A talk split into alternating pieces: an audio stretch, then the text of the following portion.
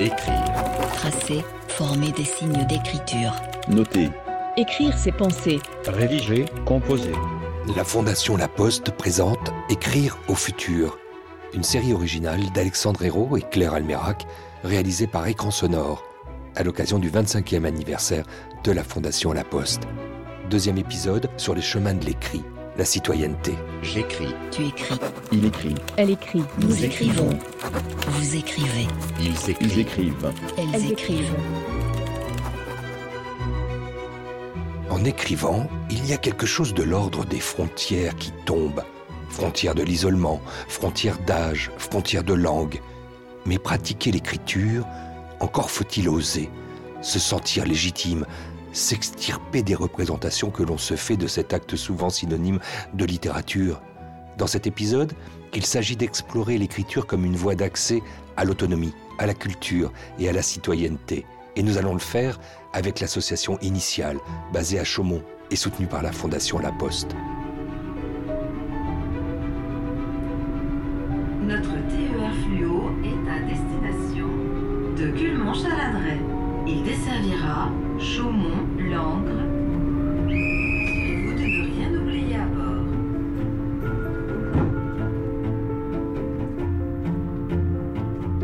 Edris Abdel Saed, un mot sur celui qui nous parle, sur celui qui ici euh, a imaginé aussi euh, au sein de cette association initiale qui lutte contre l'illettrisme depuis plus de 25 ans ici euh, en Haute-Marne, celui qui a imaginé aussi ce festival de l'écrit.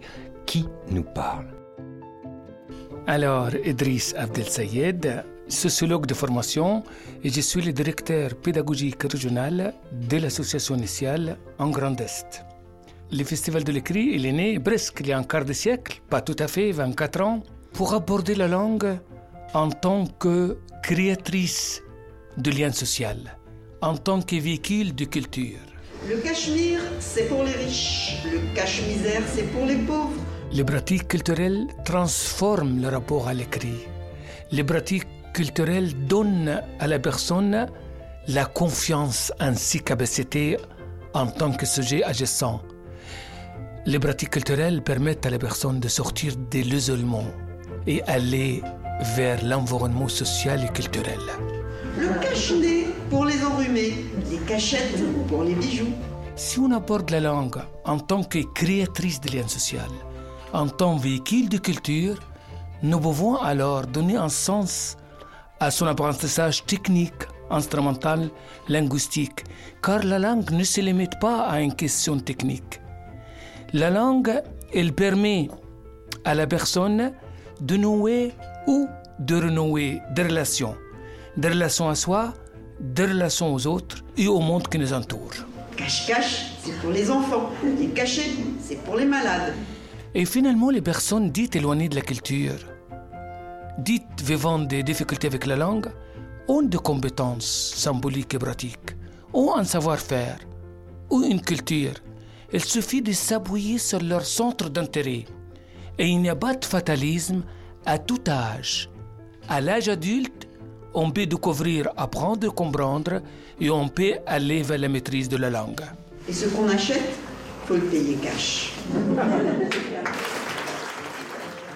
Pratiquer l'écriture, Edris Abdel Saed, c'est aussi à un moment donné pour ce public qui peut en paraître éloigné, qui souvent l'est des sphères culturelles, c'est oser dépasser un cap, celui de ne pas se sentir légitime. Oui, et on le voit quand on organise ce festival de l'écrit, on offre les textes primés à chaque structure participante, à chaque écrivain. On les met à la bibliothèque et la personne trouve un sentiment de plaisir, de fierté. Je me sens quelqu'un. La question de lettrisme, ce n'est pas une tare, ce n'est pas une maladie. C'est à un moment donné, dans un contexte donné. Et je peux dépasser cette situation et je peux avancer dans l'acte de lire et d'écrire et je me sens quelqu'un. Et c'est le but du Festival de l'écrit, accéder à l'autonomie, à la citoyenneté au quotidien. En effet, on apprend la langue, mais on a besoin de cette langue pour veiller sur l'éducation de son enfant, pour aller faire ses courses sans angoisse, pour passer son permis de conduire, pour accéder à l'emploi. En tous les cas, pour trouver sa place en tant que citoyen à part entière dans la vie ordinaire de tous les jours. Quel est le plus beau mot pour vous, Edris Abdel Saed? Écrire pour se découvrir et découvrir les autres. Les mots ont des couleurs Ah oui, elles ont toutes, toutes les couleurs du monde. Et les mots se valent et ils trouvent leur lecteur. Quel est le mot que vous détestez? Je n'ose pas, je n'aime pas. Et en fait, c'est pas parce que c'est difficile que nous n'osons pas. C'est pas parce que nous n'osons pas que c'est difficile. C'est nec. Les mots parfois peuvent tuer. Oui, un mot tirer l'autre vers le haut et par le haut. Ça, ce sont label l'exigence dans l'apprentissage et la bienveillance humaine. Et un mot peut éloigner de la personne, de l'acte de lire et d'écrire. La pédagogie appropriée, adaptée, exigence et bienveillance, croire à l'autre et on peut arriver. Et chaque kilomètre commence par un pas. Et on ne va pas attendre la maîtrise de la langue, les dictionnaires de la langue française pour communiquer, vivre au quotidien. On apprend en faisant. Comme un enfant, il apprend à marcher en marchant. On va pas dire au bébé non, non, non, ne marche pas, tu vas tomber. C'est pas grave qu'elle tombe. Elle découvre le bonheur de marcher. De la même manière, si l'écriture est hésitante, débutante, c'est pas grave. Petit à petit, on va arriver. Simplement, il faut croire. Chaque kilomètre commence par un pas. Ici, il y en a qui en ont fait des pas, des kilomètres pour arriver jusqu'à la Haute-Marne et pour parfois taper à la porte euh, de ces ateliers d'écriture. Ce sont les allophones, ceux qui viennent d'ailleurs, et puis ben, il y a aussi un public qui est particulier, ceux qui viennent d'arriver justement, euh, les migrants.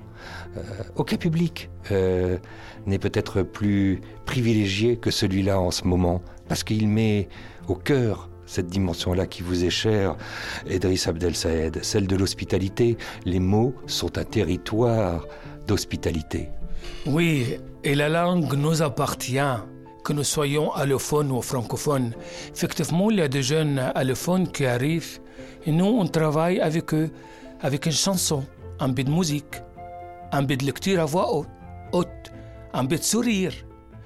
Et c'est impressionnant. Elle vient avec quelques mots il termine avec une chanson. Et là, on va parler de nos institutions, de nos cultures, de notre culture, de notre patrimoine. Mais on tient compte aussi de leur patrimoine, de leur culture, de leur histoire et de leur mémoire. Et l'ensemble forme quelque chose de l'ordre universel. Je dis souvent, mon stylo, c'est mon micro. Salé, toi, tu as découvert qu'il fallait à un moment donné euh, utiliser un stylo pour euh, apprendre une langue, une langue qui n'était pas la tienne, puisqu'il s'agit du français. Et puis toi, tu viens de, loin. Tu viens d'où? Je viens de Soudan. Je suis soudanais. Je suis euh, reparti de mon pays, le Soudan, à cause de la guerre. Je suis arrivé en Libye. J'ai resté deux ans. Je suis, je suis reparti en Italie, toujours à cause de la guerre. Je ne suis resté que deux semaines en Italie. Je voulais vivre en France. Je suis arrivé en 2017. Tu te rends compte que tout le chemin que tu as fait, et qu'ici euh, en France on connaît, mais euh, des fois on se rend pas compte, c'est un chemin pour échapper à la guerre qui passe par, euh, par finalement euh, euh, l'enfer, parce que tout ce qu'on vit en Libye, aujourd'hui on apprend des choses, on le sait. Ici, quand tu arrives en France, tu arrives dans, dans, dans, un pays que l'on dit être un pays d'accueil. Et, et alors, qu'est-ce que, qu'est-ce que tu découvres? Je me suis arrivé en France et je me suis senti en sécurité. Merci la France. Ouf Ouais. C'est un drôle de mot, ouf.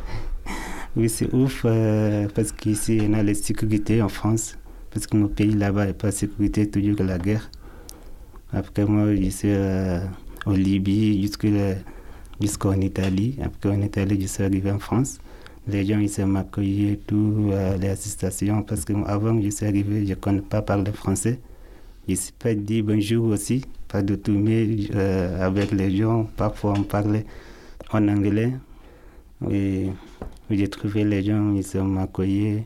J'ai eu mon papier tout, après ils sont envoyés à Chaumont. Après, ils sont aidés pour les travailler, pour apprendre français.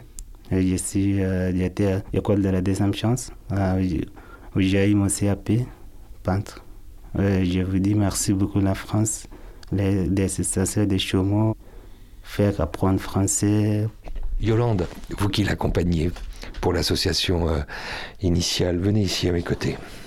Pour qu'on ose parler dans une langue, il faut des gens qui vous donnent envie de le faire, il faut des gens qui accompagnent, il faut des gens qui poussent. Et vous le faites bénévolement, c'est ça? Oui, je le fais bénévolement, bien sûr, mais ça fait dix ans que nous le faisons. Que nous le faisons parce que nous sommes. Je ne suis pas toute seule. Il y en a des. il y a Chantal, il y a Nicole, il y a, Liliane qui font ça depuis dix ans. Mais vous savez, on a du retour. On a du retour, un tel retour. Quand ils commencent à, acquérir notre langue française qui est si belle. Elle est belle, la langue française, elle est magnifique, mais très difficile. Très difficile. Ils nous le disent tous. La langue, la langue française, c'est la plus dure qu'ils ont à acquérir. Donc, vous savez, après, ils nous racontent leur parcours. C'est un enrichissement pour nous. On donne, mais on reçoit autant qu'on donne. C'est très, très, très enrichissant, je trouve. Voilà forcément que c'est enrichissant quand on regarde, quand on voit, quand on observe les, les, les petites métamorphoses qui opèrent ici dans ces murs. Oh oui, oh oui. Vous savez, euh, Initial, bon, on peut la nommer hein, quand même. C'est une association formidable, formidable. Il faudrait qu'il y en ait des, des, dizaines de milliers en France. Parce que, vous savez, quand j'ai vu une mère de famille qui a récupéré ses enfants parce que elle avait réappris à lire, elle ne savait plus lire, l'avocat lui dit ben, vous récupérez vos enfants si vous apprenez à lire, si vous savez lire. Bah, il y a quand même un retour quelque part. C'est quand même euh, voilà, positif. Quoi. Il y a un jour, Salé, où il n'y aura plus besoin du tout de, de Yolande à tes côtés. Bientôt, il n'y aura plus de secret. Le français n'aura plus de secret pour toi. Si, si, parce que les gens, ils s'aiment, ils m'aider. Moi aussi, plus tard, moi aussi, je vais aider les gens parce qu'ils s'aiment m'aider. Maintenant, je vais apprendre français, je travaille. Et après, moi aussi, je vais aider comme ils s'aiment fait. Je vous veux comme ça. tu connais les trois mots les plus importants dans ce pays qu'est la France ah Les mots du, du drapeau, les mots sur les frontons de tous les édifices de la République Ah oui, euh, liberté, égalité, fraternité. Parce que ça n'est pas mon pays là-bas, mais je suis venu ici en France, où j'ai appris tout ça. Euh, la loi, tout, comment ils sont faits. Parce que mon pays là-bas, il n'est pas égalité, il n'est pas fraternité, tout ça. Parce que toujours on a guerre. Je suis content, c'est arrivé en France, j'ai trouvé les mots là, ou tout. Puisque souvent à Initial, on est sur le registre comme ça euh, de l'émotion, vous pleurez beaucoup? Ah oui, oui, parce que vous savez, quand euh, vous rencontrez des gens qui. Bon, déjà, pour leur parcours, ils nous racontent leur parcours parce qu'on a déjà l'habitude de les fréquenter beaucoup, ils les racontent qu'au bout d'un certain temps. Là, on pleure obligatoirement. Et puis après, quand on a la reconnaissance, c'est de la reconnaissance. Et ça, franchement, c'est très, très important. Très important. Salé, c'est nous qui te disons merci. Oui, c'est sûr. Non, c'est moi, je vous dis merci parce que moi, je ne sais pas, par, euh, les gens, ils s'aiment m'accueillir, oui, je vais les où? Parce que je ne sais pas. Après, eux, ils m'aider, je vais faire rendez-vous parce que pour les voir, mon papier, parce que je ne sais pas parler avec mon assistant social, avec les gens, ils s'aiment m'aider. Pour ça, je vous dis merci beaucoup. Il n'est pas facile euh, maintenant. J'ai été un petit peu, je parle, je vais comprendre les mots, il se m'explique. Oui, merci beaucoup à les gens, ils se m'accueillir, ils se m'apprendre le cours de français. C'est nous qui te disons merci.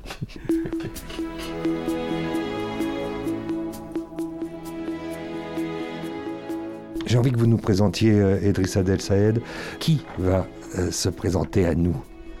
Voilà, Cathy, une maman, une maman des familles qui trouve le bonheur de lire et d'écrire pour elle.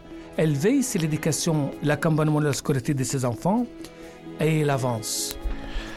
On est où ici, Cathy? À Initial, à Chaumont. C'est une structure où l'on peut faire des ateliers d'écriture, que ce soit pour adultes ou pour enfants. Et des fois, ils font aussi des ateliers que pour, euh, que pour enfants. C'est ce qui s'est passé avec vous, non? Oui, beaucoup de... oui, j'ai participé presque à tout, quoi. Comment ça a commencé? Ça- On rentre dans un atelier d'écriture parce que ces enfants vous y amènent? Euh, oui, j'y suis allée avec mes enfants, mais c'était par le biais d'une copine. Mes enfants, ils étaient en maternelle quand j'ai commencé euh, l'atelier écriture. Donc ça fait pas mal de temps, 7-8 ans, que je fais ça. Alors, on peut expliquer, Cathy, comment ça se passe, un festival de l'écrit? C'est-à-dire que vous avez, vous avez six mois, une fois que vous êtes inscrite, pour euh, écrire un texte sans qu'il y ait de, de thème précis? Oui, on n'a pas de thème, on peut écrire sur tout. Euh, c'est vrai que au début, euh, quand j'ai gagné, j'étais super angoissée, parce que c'était la première fois. Et après, ben, mon inspiration est venue comme ça. J'en faisais plein, plein, plein, puis au bout d'un moment, ben, je devais choisir. Ça veut dire que les mots, ils sont venus. Voilà, ils sont venus comme ça. Sachant que j'ai eu une période, quand j'ai commencé, euh, j'avais pas mes enfants, pendant deux ans. Puis ils m'ont inspiré aussi, donner de l'inspiration à mes textes. Le moment où ils reviennent chez vous, après deux ans d'absence, ce moment que vous écrivez, vous racontez quoi? Ben, qu'au début, je les voyais euh, tous les 15 jours, tous les samedis pendant deux heures. C'était très court pour moi, sachant que je les voyais pas beaucoup. Je n'avais pas le droit de leur téléphoner parce que le père ne voulait pas, ou il me répondait pas. Et après, ben, quand je suis passée euh, devant la juge, tout s'est bien passé. euh, C'était un moment magique que j'avais besoin d'écrire, de raconter. Et je pense que j'avais besoin que ça sorte. Donc c'est une espèce de, de petite guérison. Voilà, et puis aussi de leur prouver euh, à mes garçons que quoi, j'étais toujours là pour eux. J'ai fait du soutien aussi en français. Comme ça, je peux aider mes garçons à faire du français. Donc au début, ils rigolaient. Dire, ouais, bah, maman, tu fais du français. Puis jusqu'au jour, ben, il y en a, il m'a demandé, ben, tu peux m'aider Donc ça leur a fait bizarre, mais maintenant, euh, c'est tout naturel. Ils quand ils ont besoin du français, ben, ils me le demandent. C'est devenu une habitude pour les devoirs en français. Parce que je sais qu'ils sont fiers de moi et jusqu'à leur dire à, leur maître et à leur maîtresse que quoi, j'avais gagné un prix.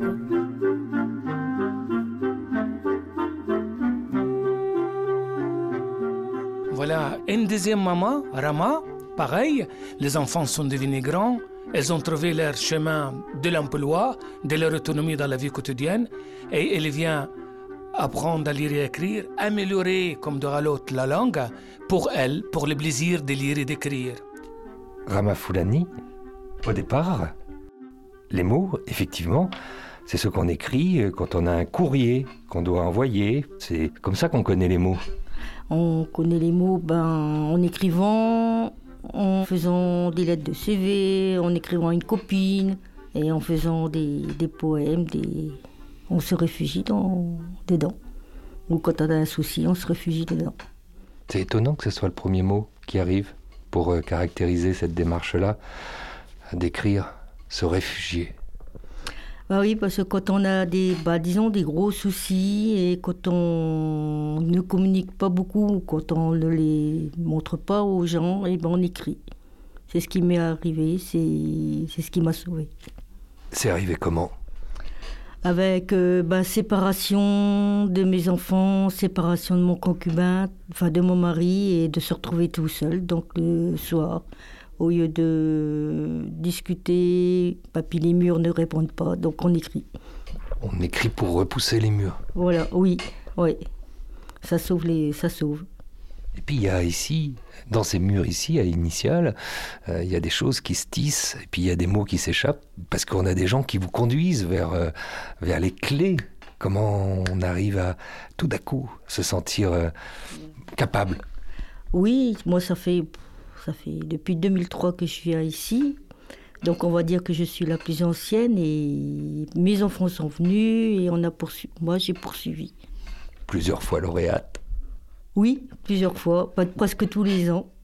Dites-moi alors, si on continue à parler de, de ce mystère-là, de l'écriture, de, de- de ce à quoi ça sert, ce que ça procure chez vous, vos mots, ces mots, sont des compagnons. sont des compagnons de voyage, euh, beaucoup de s'évader, euh, de se libérer Donc euh, pour ça que j'écris beaucoup. Vous écrivez quoi? Euh, des textes sur euh, la souffrance, euh, le sur la couleur, sur là j'ai fait une histoire entre terre et ciel pour s'évader. Là, vraiment sur un autre sujet différent. Donc il y a toute une évasion entre des magiciens, des, des sorciers, enfin un peu magique. Comme si, comme si euh, Rama, vous avez gardé, vous avez gardé votre âme d'enfant. Oui, un peu quelque part, oui. C'est ça que permet aussi euh, ces ateliers d'écriture. C'est des moments de, de rencontre. Et, euh, et Idriss euh, Abdel Saed aime bien le dire, hein, comme vous, de partage. Oui, voilà, de partage, de convivialité et d'apprendre d'autres cultures. On aime bien ici le dire en écrivant. Il y a quelque chose euh, qui est de l'ordre des frontières, qui s'effondre, qui tombe. Plus de frontières. Il n'y a plus de frontières, il n'y a plus de murs. euh, toute la langue, elle se retrouve euh, unique. Et qu'elle soit en arabe, qu'elle soit en allemand, c'est tout, tout le même sens. On veut dire toujours la même chose. Moi, quand j'écris en écoutant beaucoup la musique, je lis très peu. Mais vous écoutez les chansons, vous écoutez la musique, vous écoutez la radio, c'est ça? Oui, voilà, la radio, surtout la musique. En général, euh, je sors, j'ai les baladeurs, j'ai le baladeur, j'ai la musique. Et voilà, s'il y a une chanson qui m'interpelle, ben, j'écris ou des fois euh, je mets sur mon portable. Puis je leur refais le texte à la maison et puis euh, je recherche sur internet le, sur le truc de musique, le, le texte que j'ai trouvé sur la musique, le chanteur.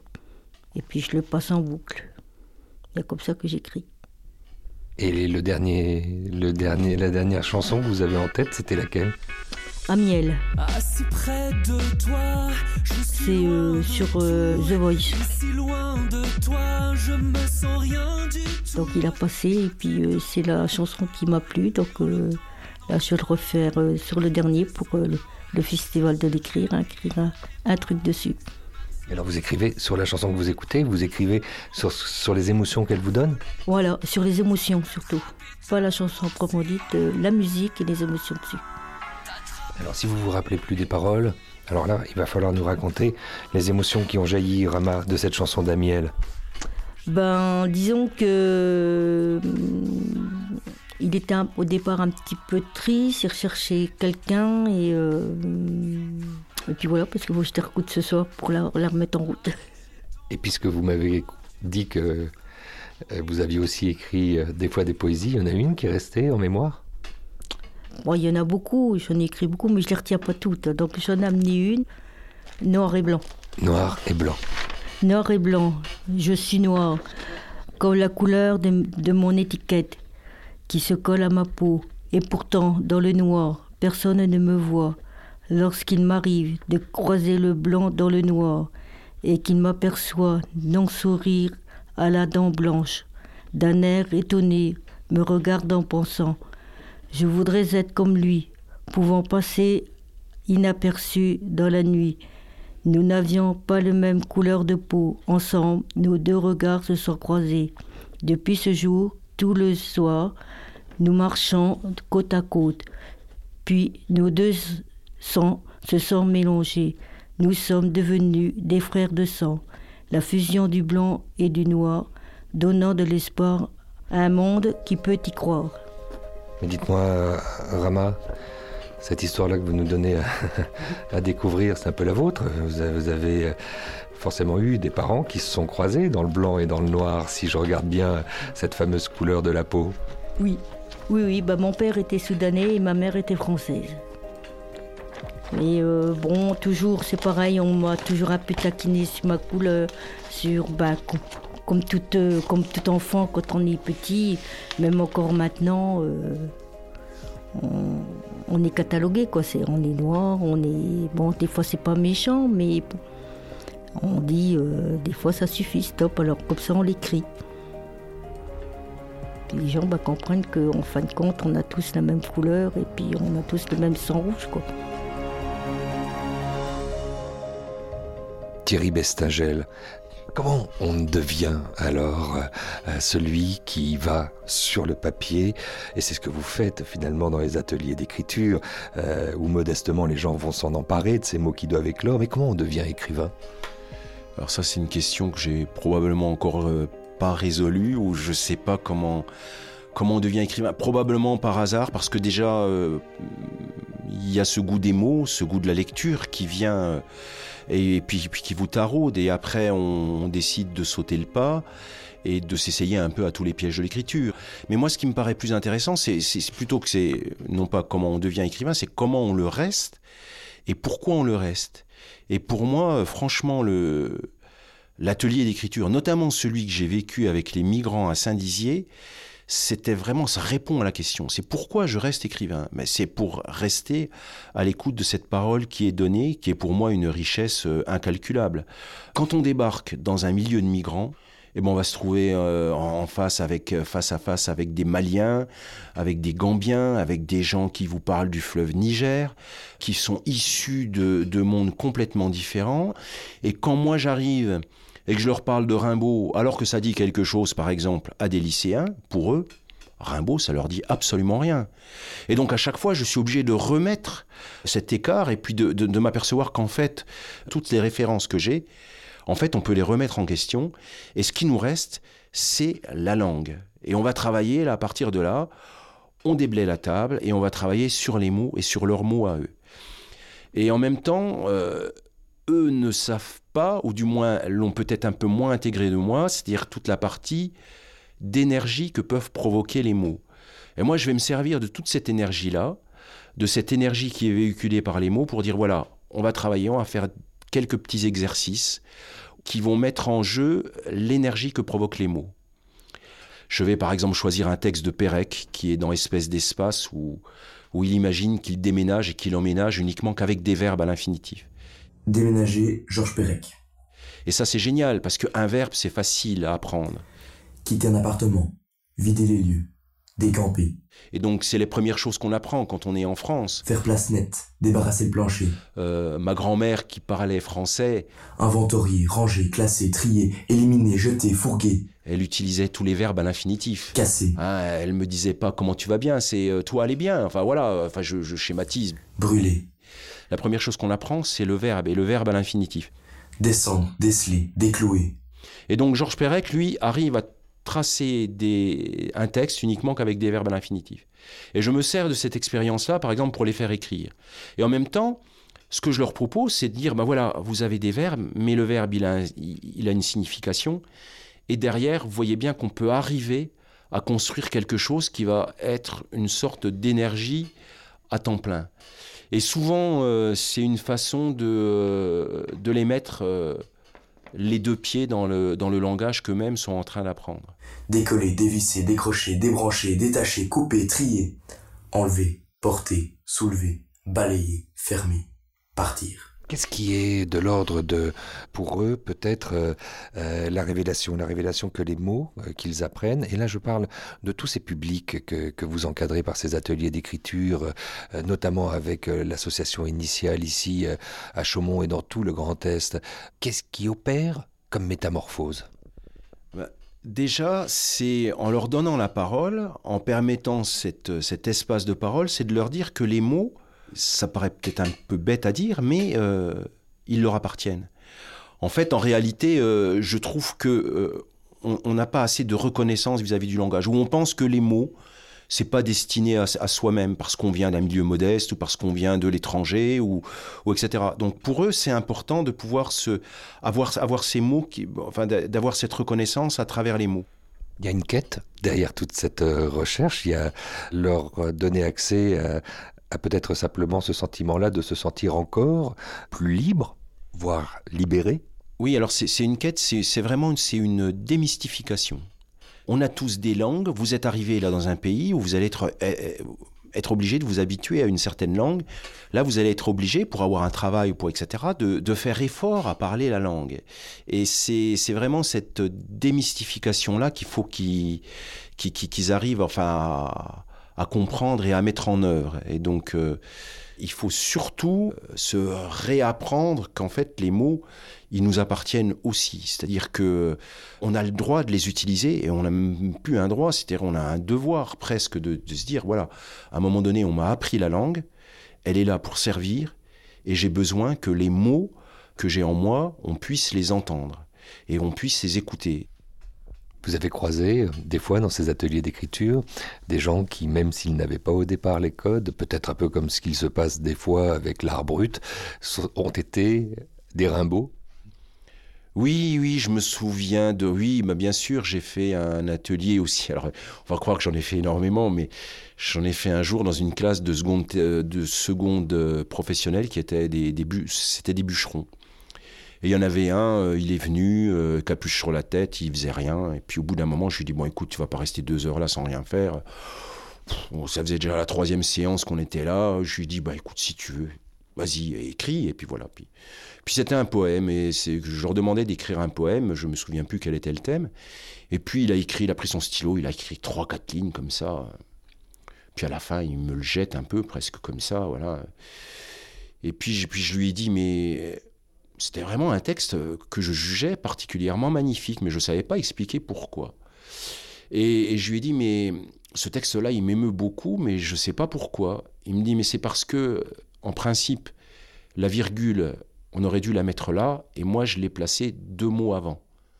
C'est-à-dire que c'était exactement ça. C'est-à-dire que ce type-là, il avait une conscience absolument aiguë de la phrase, de ce qu'il voulait écrire, de pourquoi sa phrase serait belle. Et voilà, c'était une sorte de, don extraordinaire. Alors je ne sais pas ce qu'il est devenu par la suite, mais là, à ce moment-là, on reprend le texte, on se dit mais oui, mais c'est exactement ça. Donc là, ce sont des véritables moments de, grâce, quoi. Voilà. C'était Sur les chemins de l'écrit la citoyenneté, deuxième épisode de la série Écrire au futur d'Alexandre Hérault et Claire Almerac, réalisée par Écran Sonore et produite par la Fondation La Poste.